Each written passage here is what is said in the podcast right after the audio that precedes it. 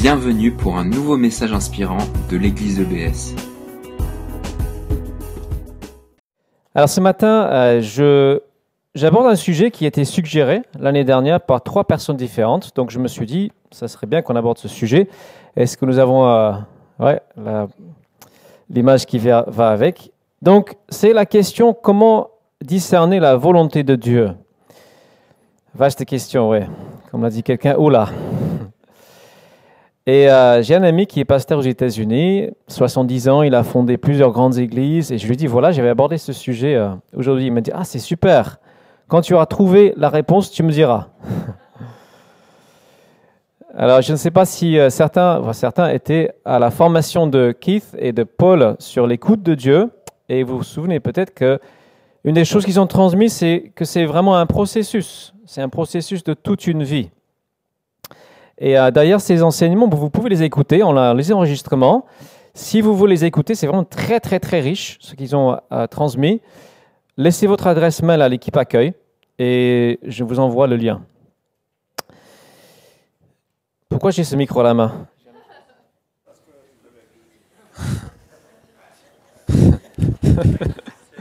C'est plus simple comme ça. J'ai les deux mains libres. voilà. Comment discerner la volonté, la volonté de Dieu C'est un grand classique. C'est une question de disciple, de quelqu'un qui veut vraiment suivre son Seigneur, son Maître. Elle est plus présente aujourd'hui qu'il y a quelques années parce que nous avons plus de choix. Notre société nous donne beaucoup plus de liberté. 2000 ans en arrière, les destinataires de- des, des lettres de Paul étaient à peu près un tiers, voire la moitié des esclaves. Quel choix avait-il? Ben voilà. Coucou mon fils. Quel choix avait-il Paul leur écrit ben, La volonté de Dieu pour eux, c'est simple. Esclaves, obéissez à vos maîtres en toutes choses. Voilà. Bien sûr, euh, la Bible nous donne les grandes lignes pour nous, faire connaître la volonté de Dieu. Aimer Dieu de tout notre cœur, aimer notre prochain comme nous- nous-mêmes, euh, avoir une vie de prière, connaître cette parole, servir Dieu, servir les autres, et servir dans une église locale, tout ça, on, on sait. Et toutes ces choses nous donnent déjà, je crois, au moins 90% de ce que nous avons à savoir sur la volonté de Dieu. Nous avons cette base-là, qui est le début, c'est la base de la parole. Et beaucoup de personnes veulent des raccourcis dans la vie. J'aimerais dire, si vous n'avez jamais lu la Bible en entier, n'essayez pas d'autres choses avant. Lisez-la en entier, au moins une fois. Et quand vous avez fini, recommencez. Pourquoi? Parce que c'est le niveau 1, c'est le B.A.B.A. Si vous ne maîtrisez pas le B.A.B.A., comment est-ce que vous voulez maîtriser la suite, qui est peut-être un peu plus compliquée et qui peut vous mener à, dans des choses plus complexes? C'est un petit peu, j'ai cette image, c'est comme quelqu'un qui dit un grand maître des arts martiaux, apprends-moi tout de suite les cours du, du tigre qui se cache dans les buissons euh, des grands maîtres, alors qu'il n'a jamais suivi un seul cours euh, d'art martial. Et on va lui dire, mais non, commence par le B.A.B.A. et après je te prendrai autre chose. C'est la même chose. Et Jésus nous dit, voilà, j'ai cité Jean 8, 31, si vous demeurez en ma parole, vous êtes vraiment mes disciples. Il faut demeurer dans cette parole, s'en imprégner. Parce que notre société nous entraîne vraiment tout à fait ailleurs. Dans notre société, la religion actuelle, c'est moi, je suis mon propre Dieu. C'est moi au centre. Et cette parole nous apprend que ce n'est pas ça. C'est Dieu qui est au centre. Si euh, vous avez du mal, beaucoup de personnes ont de la difficulté, je vous invite à prendre une feuille qui va circuler maintenant. Si euh, l'équipe accueil peut faire passer ça. Euh, alors, voilà, Danny distribue. C'est un plan de lecture sur un an qui vous aidera à lire le Nouveau Testament en entier et un tiers de l'Ancien Testament. Et dans un an, je peux vous donner la suite pour le deuxième tiers de l'Ancien Testament, etc. Et sur trois ans, vous aurez lu toute la Bible. Donc voilà, moi je, conseille à tous les chrétiens d'essayer de lire au moins un paragraphe par jour, sinon un chapitre ou deux de chapitres, c'est bien, c'est comme ça on peut lire, on peut suivre ce programme. Demeurons dans sa parole. Alors la Bible ne va pas vous dire euh, qui est-ce qu'il faut épouser, par exemple, ou travailler, mais au moins vous aurez les principes de base. Si quelqu'un se demande, mais qui épouser? Bah, Pose-toi la question, est-ce que cette personne aime réellement Dieu? Est-ce qu'on peut former un couple harmonieux et uni, puisque c'est ça la volonté de Dieu? Donc, base évidente, je passe à la suite. Là, on va commencer à parler des 5-10% restants, tout ce qui n'est pas les lignes directrices de la parole. La semaine dernière, on a parlé de, de la confiance, d'avoir confiance en Dieu comme en son Père, un Père qui nous aime, qui écoute nos prières.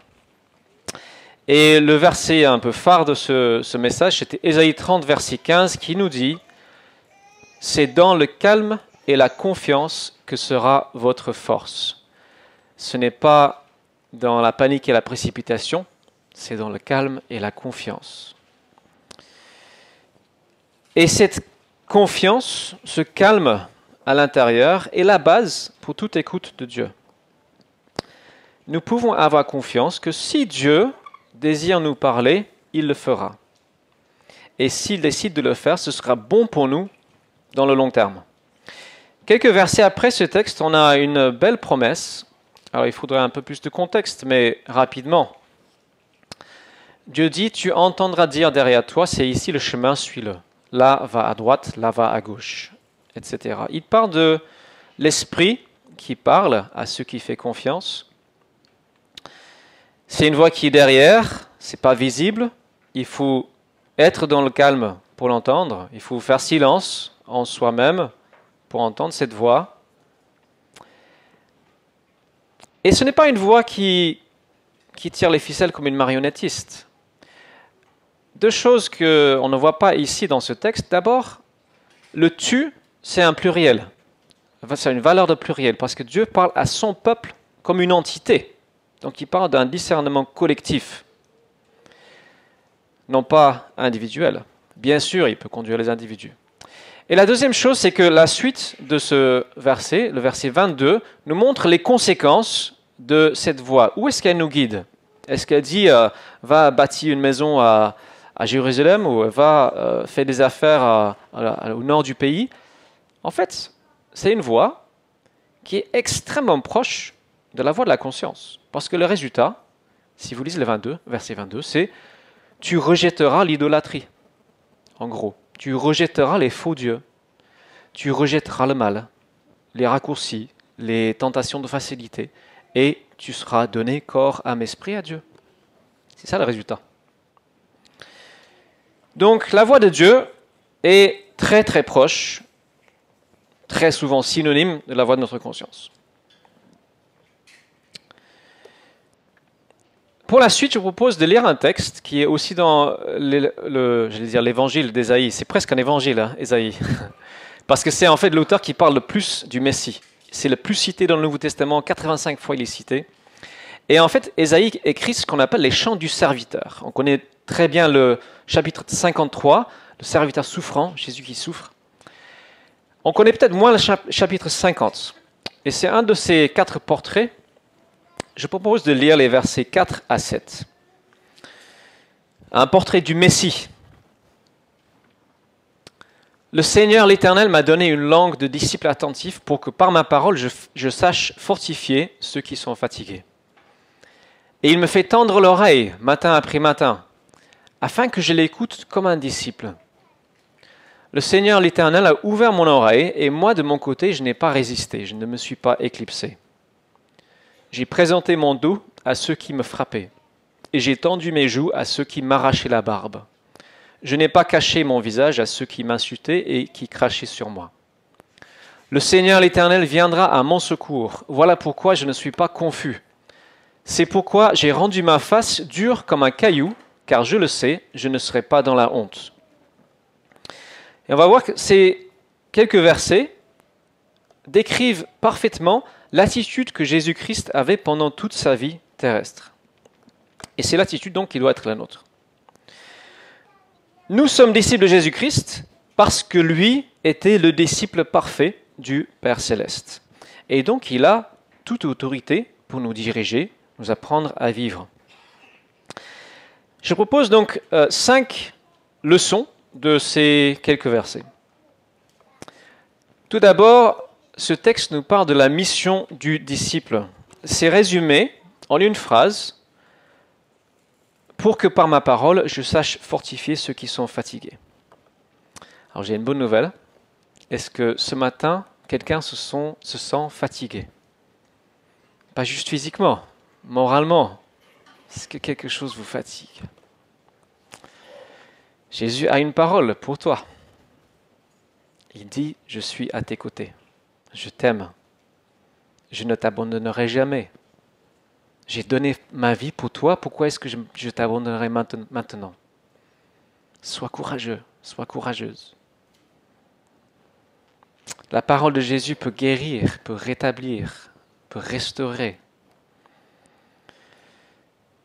Si tu n'as pas d'espérance pour ta vie, rapproche-toi de cette voie. Écoute les évangiles, lis les évangiles. Apprends de celui qui est doux et humble de cœur. Et ce verset nous donne aussi notre mission, puisque nous avons la même mission de Jésus, que nous sachions fortifier par notre parole ceux qui sont fatigués, moralement, spirituellement. Pas juste, ah, t'inquiète pas, tout ira bien, mais aider les gens à mettre leur confiance en celui qui nous aime, en notre Seigneur, notre Sauveur, en notre Père céleste. Alors moi, je propose, euh, pourquoi pas, cette semaine, un exercice, une application très pratique de cette parole. Trouve deux personnes à encourager par ta parole. Un qui partage ta foi et un qui n'est pas forcément croyant. Peut-être comme le défi d'Aurélie, là. C'était le défi du sourire, là, c'est le défi de la parole à donner. Donc, point à la mission. Deuxièmement, comment est-ce qu'on vit cette mission? Il est question d'écoute. Dieu me fait tendre l'oreille matin après matin afin que je l'écoute comme un disciple.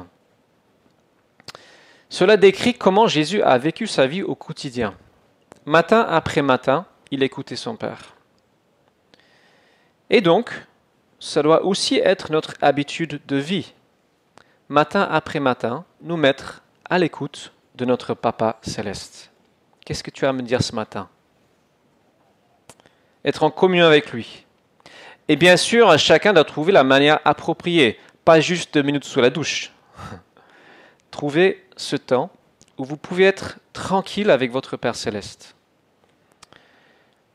Pour ma part, comme j'ai dit, moi je, je m'oblige à quitter la maison pour ne pas avoir de distractions. Je marche dans le quartier.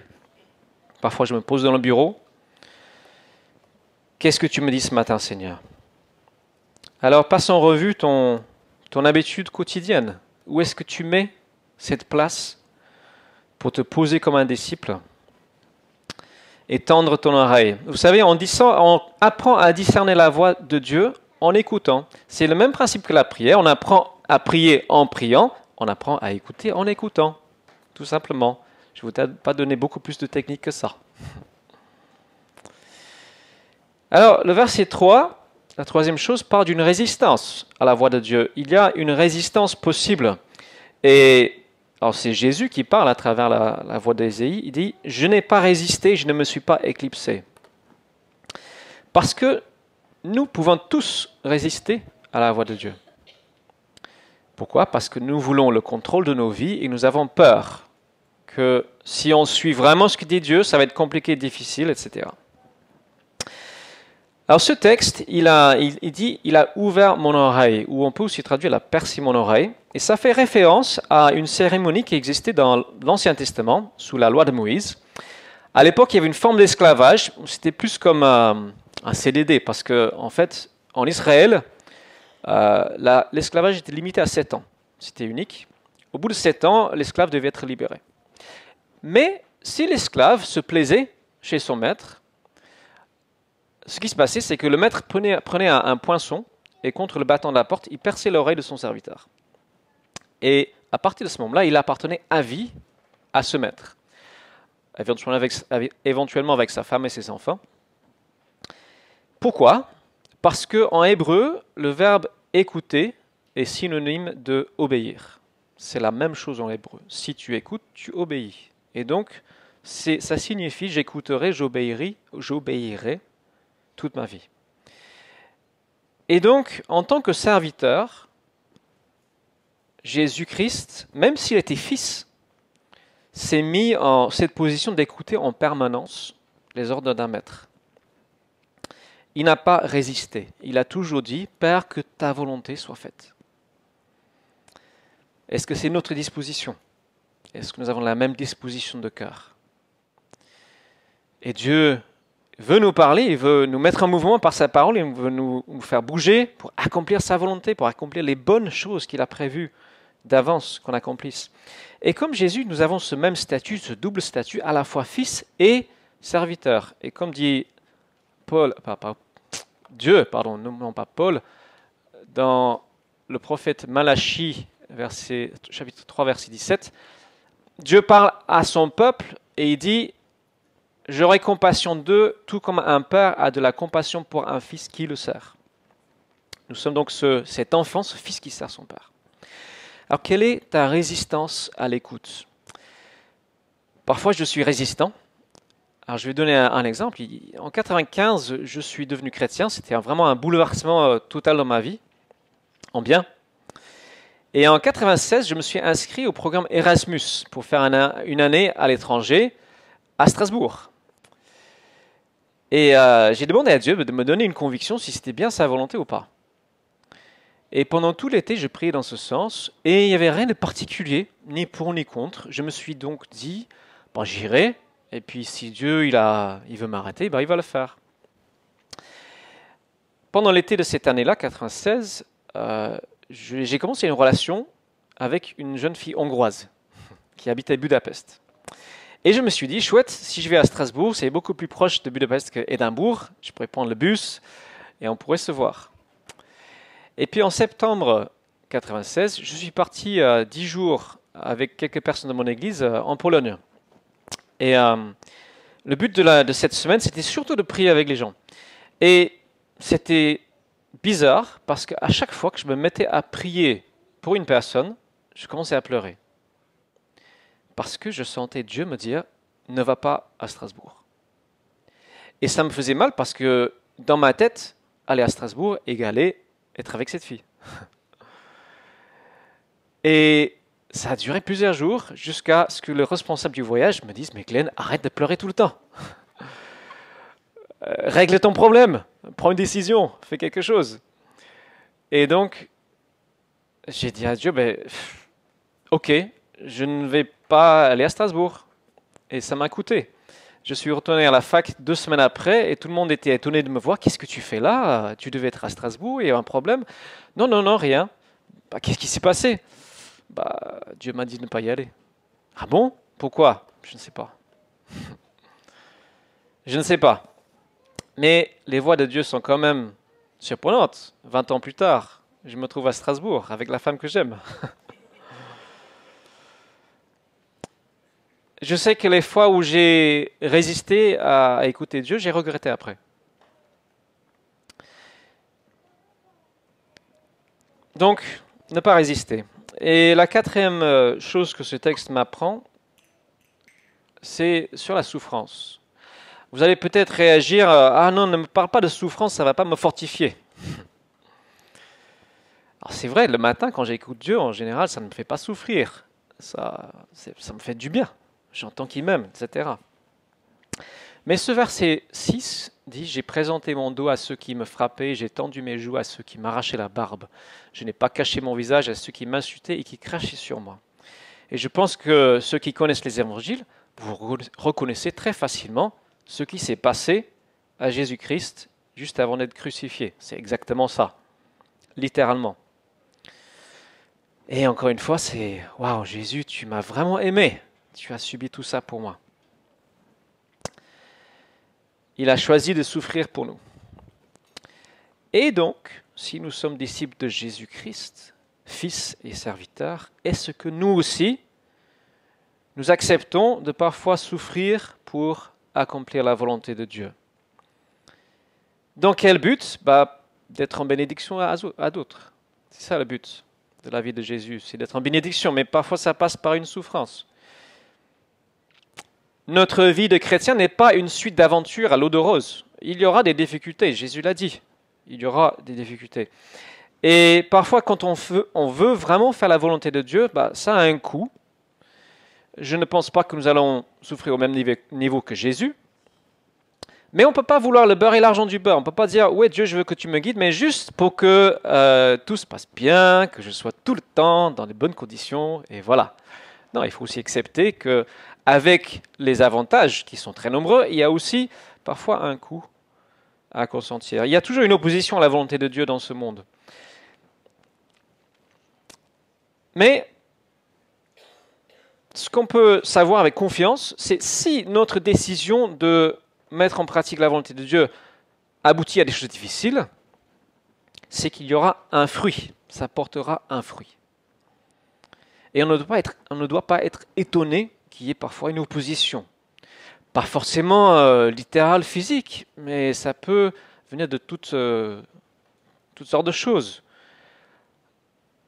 Cynthia et moi, on était confiants que le Seigneur nous a conduits ici à Strasbourg. C'est vrai que les six premiers mois étaient très très difficiles pour nous. J'espère pas trop pour vous. Hein. C'était difficile. Quand euh, je sors dans le quartier pour évangéliser, rencontrer des gens, je suis sûr que c'est la volonté de Dieu. Mais euh, je rencontre aussi souvent une opposition, un rejet. Tout en vivant aussi euh, de bonnes choses, hein, la présence de Dieu, des gens qui nous accueillent, euh, etc. Pour ceux qui ont raté la formation avec Paul et Keith, j'aimerais vous partager l'histoire des trois petits canards. Quelques-uns s'en souviennent? Keith, c'est quelqu'un qui a une écoute exceptionnelle de Dieu et il entend beaucoup pour les autres personnes. Il, il entend aussi pour lui-même. Il nous a raconté l'histoire suivante. En 2008, avec sa femme, ils avaient la conviction que c'était le moment de vendre leur maison et de construire une nouvelle maison. Alors lui, il est architecte, donc il a commencé à dessiner les plans avec l'accord de sa femme. Et euh, en plus de cela, ils ont obtenu le prêt immobilier juste une semaine avant la crise financière de 2008. Donc ils se sont dit, chouette, on est vraiment dans la volonté de Dieu, euh, c'est les encourager. Et puis Keith, euh, c'est rare que ça arrive, mais il a, reçu une date. Le 11 mai, le 11 mai, vous allez vendre votre maison. Alors il nous a dit, euh, soyez très très très prudent avec les dates. Mais voilà, il, il est tellement confiant que ça venait de Dieu qu'il a dit à ses enfants, voilà, vous allez voir, le 11 mai, on va vendre la maison. Alors ses enfants ne sont pas croyants, enfin ils sont un peu à distance. Et pour lui, ça allait être un témoignage de la, grâce, la bonté de Dieu. Et ce qui s'est passé, c'est que le 11 mai est arrivé et toujours personne n'avait visité la maison. Et donc, euh, il était un peu mal. Il s'est dit, mais mince, qu'est-ce qui s'est passé? J'ai dû me tromper. Les mois passent et c'est la galère et toujours rien.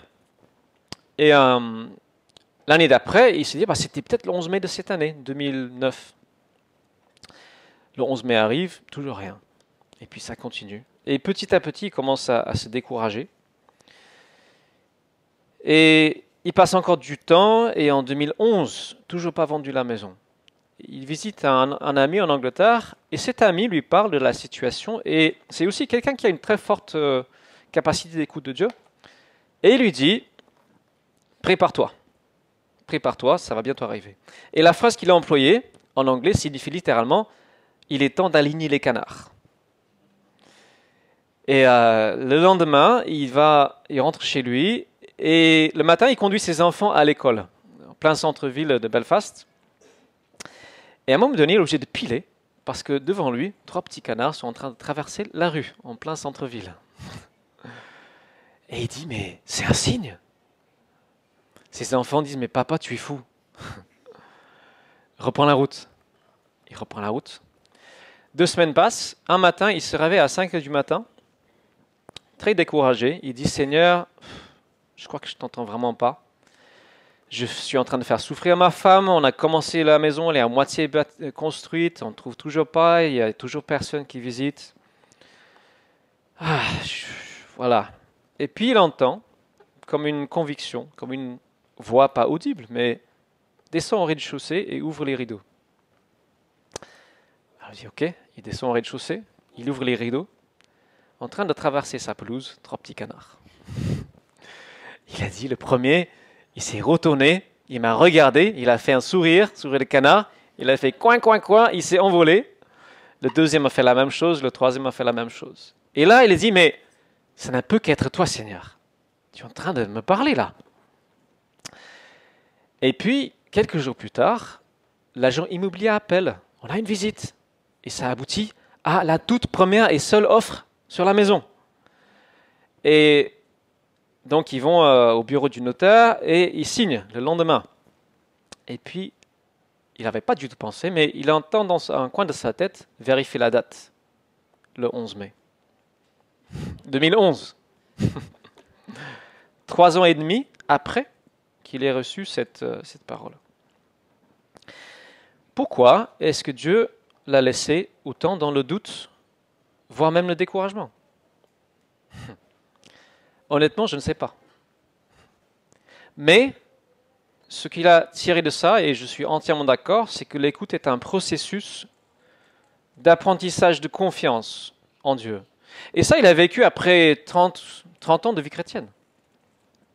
Nous sommes en processus et nous avons une vision partielle. Dans 1 Corinthiens 13, verset 8, Paul écrit Nous connaissons partiellement et nous prophétisons nous recevons des paroles de Dieu partiellement, c'est toujours en partie. Il dit dans le même chapitre, aujourd'hui nous voyons au moyen d'un miroir. À l'époque c'est du bronze poli, c'est très flou.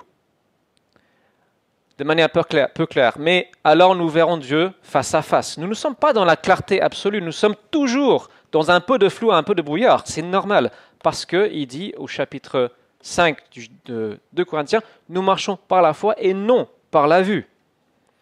Donc Dieu nous dit, marche avec la lumière que vous avez. Vous n'aurez pas la clarté absolue dans cette vie. Vous avez les grandes lignes? Pour le reste, faites-moi confiance. Et c'est pourquoi, parce que notre connaissance à nous tous est partielle, nous devons soumettre ce que nous recevons aux, autres membres du peuple de Dieu. Parce que un tel, tel autre a reçu une clarté, une, un éclaircissement que je n'ai pas reçu. Alors si quelqu'un euh, reçoit quelque chose de cette façon un peu particulière, elle doit être soumise au discernement de la communauté. C'est ce que Paul dit dans 1 Thessaloniciens 5, testez tout, examinez toutes choses, retenez ce qui est bon, retenez ce qui est bon, rejetez ce qui est mauvais. Et pour cela, il faut de l'humilité. Et là, on arrive au fond des choses. Pour écouter Dieu, il faut de l'humilité. Il faut être suffisamment humble pour dire j'ai reçu quelque chose, mais je veux bien que Dieu me donne un autre éclairage pour confirmer ou infirmer ou détailler. Il y a eu quelques grandes décisions de ma vie qui ont été prises dans une bonne clarté. Quand j'ai quitté Dijon euh, pour faire des études de théologie, j'étais vraiment en paix, convaincu, sans aucun problème que c'était la volonté de Dieu, d'autant plus que j'ai reçu plus à confirmation d'autres personnes. Et puis après, les finances ont suivi de façon vraiment miraculeuse. C'était clairement euh, Dieu qui a conduit. Mais cette clarté parfaite n'est pas pour maintenant.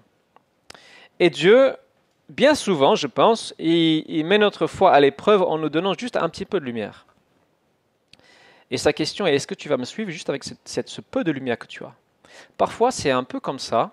On a même deux lumières. On se dit, mais mince, laquelle il faut suivre? Laquelle est celle qui est vraiment la voix de Dieu?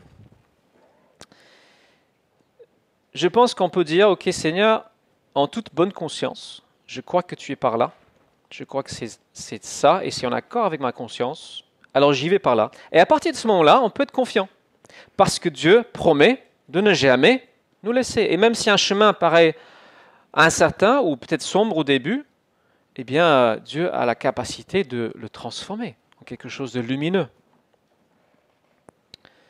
J'ai oublié ce que je voulais vous apporter. J'ai un t-shirt à la maison, mince.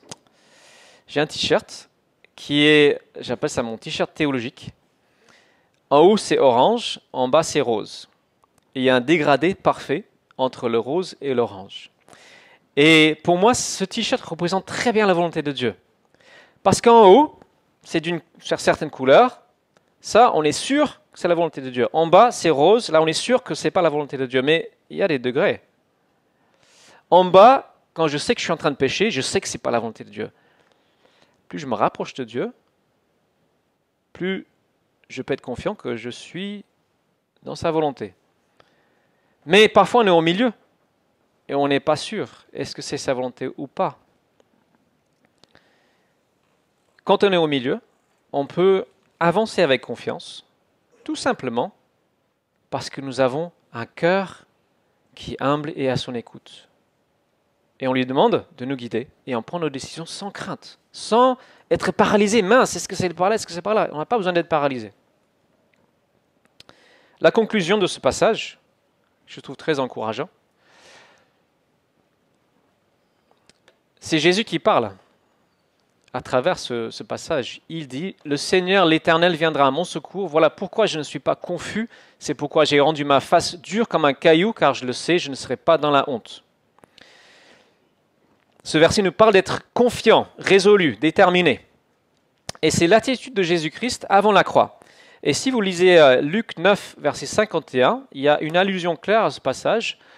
Euh, quand Jésus décide d'aller à Jérusalem, il décida de manière résolue de se rendre à Jérusalem. On peut littéralement traduire, il durcit sa face.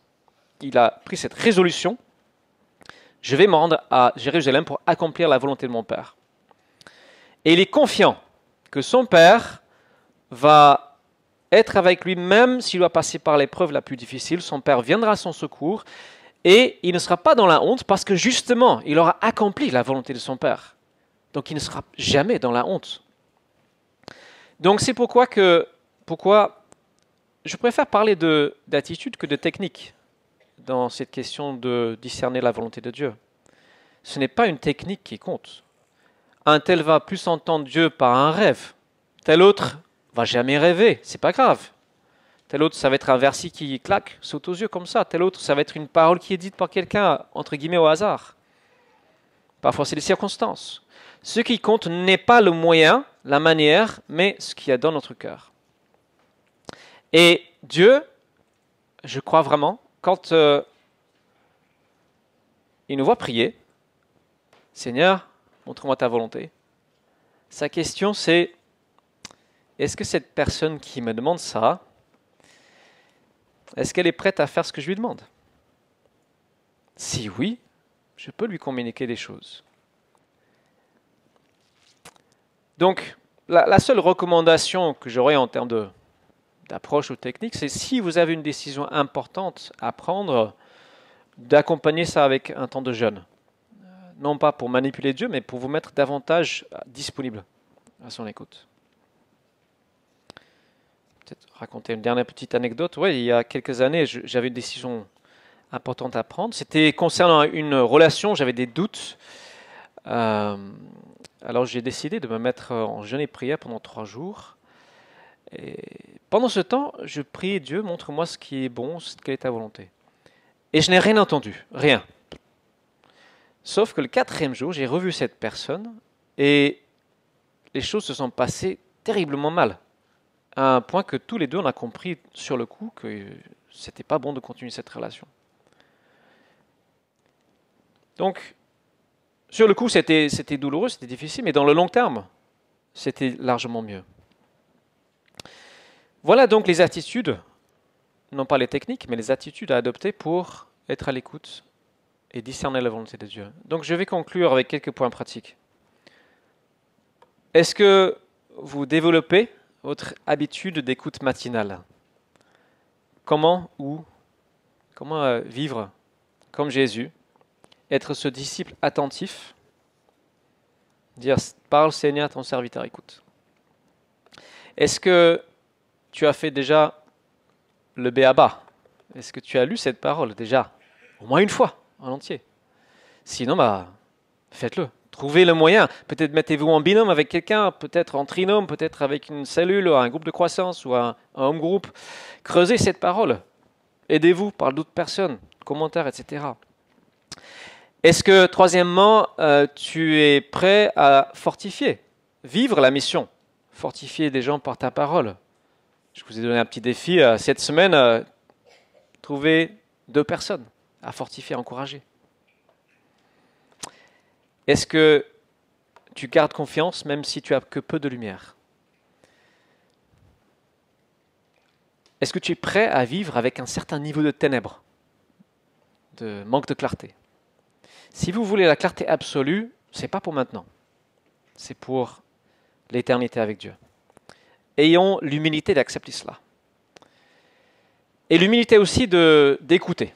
Est-ce que vous écoutez les autres chrétiens? Vous savez, il y a plein de, de fondateurs de sectes qui ont leur verset préféré avec leur interprétation personnelle et qui n'écoutent jamais les autres. Eh bien, ils ne sont pas à l'écoute de Dieu. Ils n'ont pas cette humilité-là. Et enfin, pour moi, la question, je crois, la plus importante, c'est est-ce que c'est en accord avec ta conscience quand tu laisses vraiment ta conscience parler? Si oui, prends ta décision sans être paralysé, sans être inquiet. Non, pas besoin. On a un Père céleste qui est bon, qui nous aime. Et je crois vraiment que cette question-là, est-ce que j'ai suivi ma conscience, c'est bah, celle-là que le jour où on sera devant Dieu, c'est celle-là qui est la plus importante. Est-ce que j'aurai, à la fin de ma vie, est-ce que je pourrais dire, j'ai écouté? J'ai écouté Dieu. Ce serait un, bel épitaphe sur une pierre tombale. Il, elle, a écouté Dieu. N'est-ce pas? Je vais inviter Claudine à, revenir. Et euh, on va terminer avec un chant. Elle est où, Claudine? Elle est là. Et Bonnie aussi. Et je vous invite à, à prier.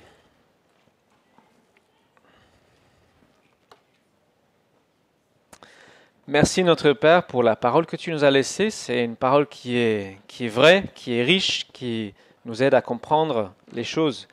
Et je prie Seigneur pour chacun d'entre nous que nous puissions avoir les attitudes de Jésus-Christ pour être à ton écoute pour discerner ce que tu veux pour nous, ce qui est bon, ce qui te plaît, ce qui est parfait. Merci pour cette parole qui nous donne beaucoup, beaucoup de clarté, beaucoup de d'illumination dans nos vies. Merci parce que tu, es patient avec nous, tu n'es pas euh, un père fouettard, tu es un père qui, est patient et qui est pédagogue. Merci parce que tu nous as placés dans ta famille pour que nous soyons aussi à l'écoute les uns des autres avec humilité et, euh, et, cette ouverture. Et je te prie cette semaine que nous puissions euh, mettre en pratique ta parole, devenir ces personnes comme, comme toi, Seigneur Jésus, qui par ta parole fortifient les autres. C'est en ton nom que nous prions. Amen. Amen. Merci d'avoir écouté notre podcast. Pour plus d'informations sur l'Église EBS, rendez-vous sur le site internet www.église-ebs.com.